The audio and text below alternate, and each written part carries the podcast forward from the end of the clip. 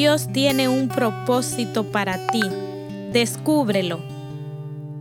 Dios tiene un propósito para ti y para cada uno de nosotros.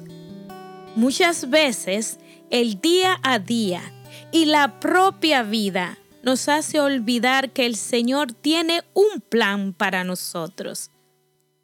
Un propósito mayor que está relacionado e influye en todos los aspectos de la vida, desde el hogar hasta la parte laboral, educacional y todas las áreas de nuestra existencia.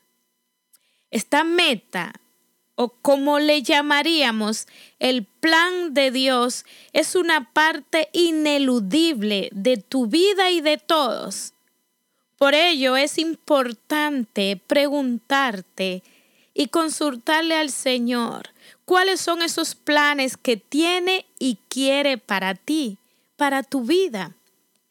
Si aún estás dudoso, si aún estás dudosa sobre cuál es el verdadero propósito de Dios para ti, te invito a conocer lo que dice la Sagrada Escritura. Dios tiene un propósito para ti. Pero ¿cómo descubrirlo? Los seres humanos fuimos creados con un propósito divino, aunque este no es solo individual, tuyo como hombre o mujer, sino que también hay un propósito colectivo, un plan general con el mismo objetivo pero cada uno de nosotros aportando nuestra peculiaridad individual. Dios tiene un propósito para ti y para todas las personas, y dicho plan inicia en Jesús. ¿Qué quiere decir esto? Pues que para cumplir o seguir esa meta de Dios necesitamos de Cristo debes aceptar en tu corazón a Jesús, caminar por su sendero, caminar en su palabra. De hecho, podemos decir que hay algunas condiciones para conseguir este propósito. Lo primero es saber que Dios tiene un propósito para ti. Tu vida no carece de Él. Y si aún no lo conoces, puede ser que estés desenfocado, desenfocada. Tanto para descubrir tu propósito como para cumplirlo, debes poner a Dios en el primer lugar de tu vida. Esta meta de Dios para ti debe convertirse en tu propio objetivo, en tu sueño. Debes permanecer fiel a Él y no alejarte. Claro que, aunque sea lo que Dios quiere y ha establecido para ti, debes transitar el camino.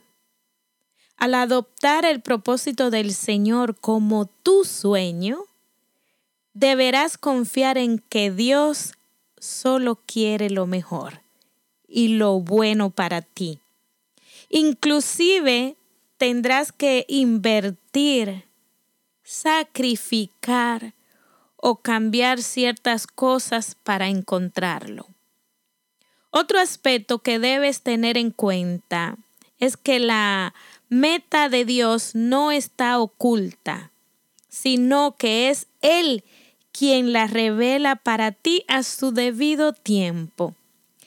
Cuando pasas tiempo en su presencia, cuando meditas, cuando lees la palabra, cuando oras, cuando entregas tu corazón a Dios, está propiciando la búsqueda de ese propósito. Por eso nuestra vida sacramental y el tiempo que pasamos frente a Jesús Eucaristía o el tiempo que pasamos leyendo y meditando en la Sagrada Escritura, o el tiempo que pasamos en el silencio profundo de nuestro interior, buscando ese encuentro con el Dios de la vida, vas a ir descubriendo la voluntad de Dios para contigo y el propósito al cual Él te ha llamado. ¿Qué dice la Biblia sobre los propósitos de Dios? Al hablar de que Dios tiene un propósito para ti y que debes descubrirlo con y para Él, también quiere decir que debes conocer lo que la Sagrada Escritura dice al respecto. En Romanos 8:28 nos queda bien claro y es que para los que aman al Señor, Él hace que todo coopere para el bien. Qué lindo poder nosotros decir que todo lo que acontece opera para el bien de las almas que aman al Señor. Esto nos está haciendo una referencia a quienes son llamados a quienes son escogidos, a aquellos que anhelan agradar y servir al Señor, que entiendan que todo lo que ocurre a su alrededor va a obrar para su bien. Qué lindo. Y en Jeremías también nos vamos a encontrar con esa promesa grandiosa del Señor. En el capítulo 29 del versículo 10 al 12, encontramos que el Señor declara que sabe los planes que tiene para nosotros. Claro que lo sabe. Si Él es Dios. Pero sigue diciendo la Sagrada Escritura que estos planes son de bienestar y no de calamidad.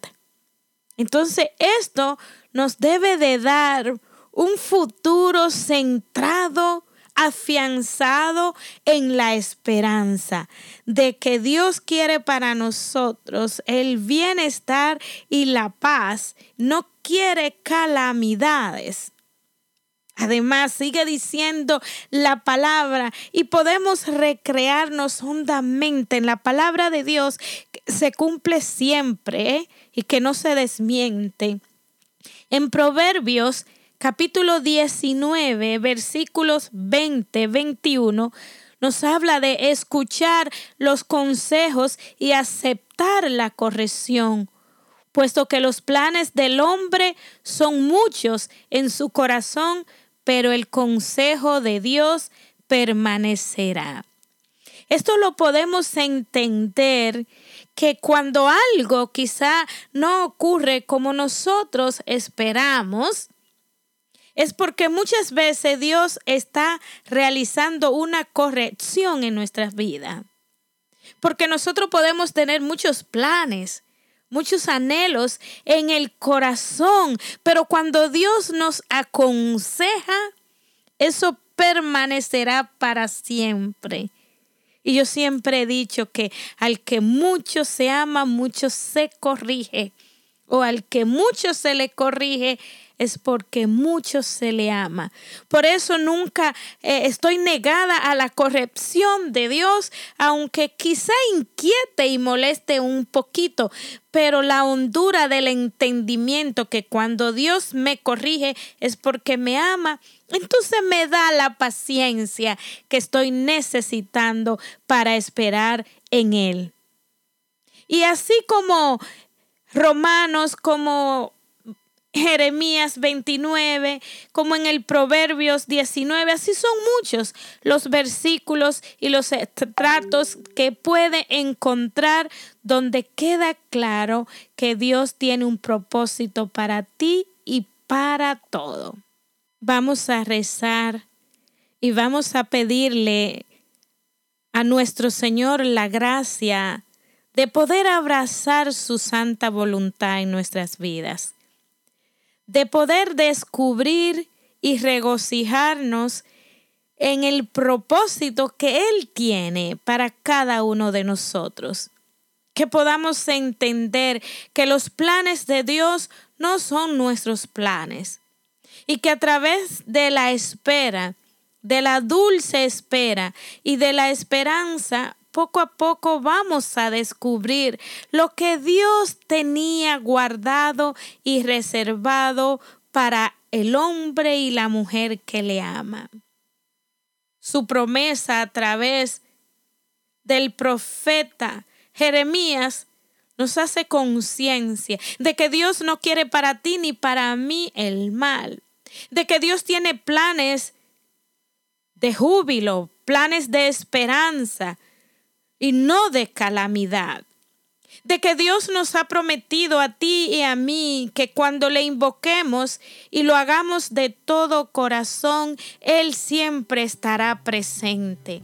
Él siempre estará a nuestro lado. Vamos a abrir el corazón y nuestra mente a la presencia del Santo Espíritu de Dios y que tú y yo podamos decirle, ven Santo Espíritu, que espero y confío en ti. Así, amadísimos hermanos, que nos volveremos a encontrar en otra pequeña entrega de compartiendo nuestra fe.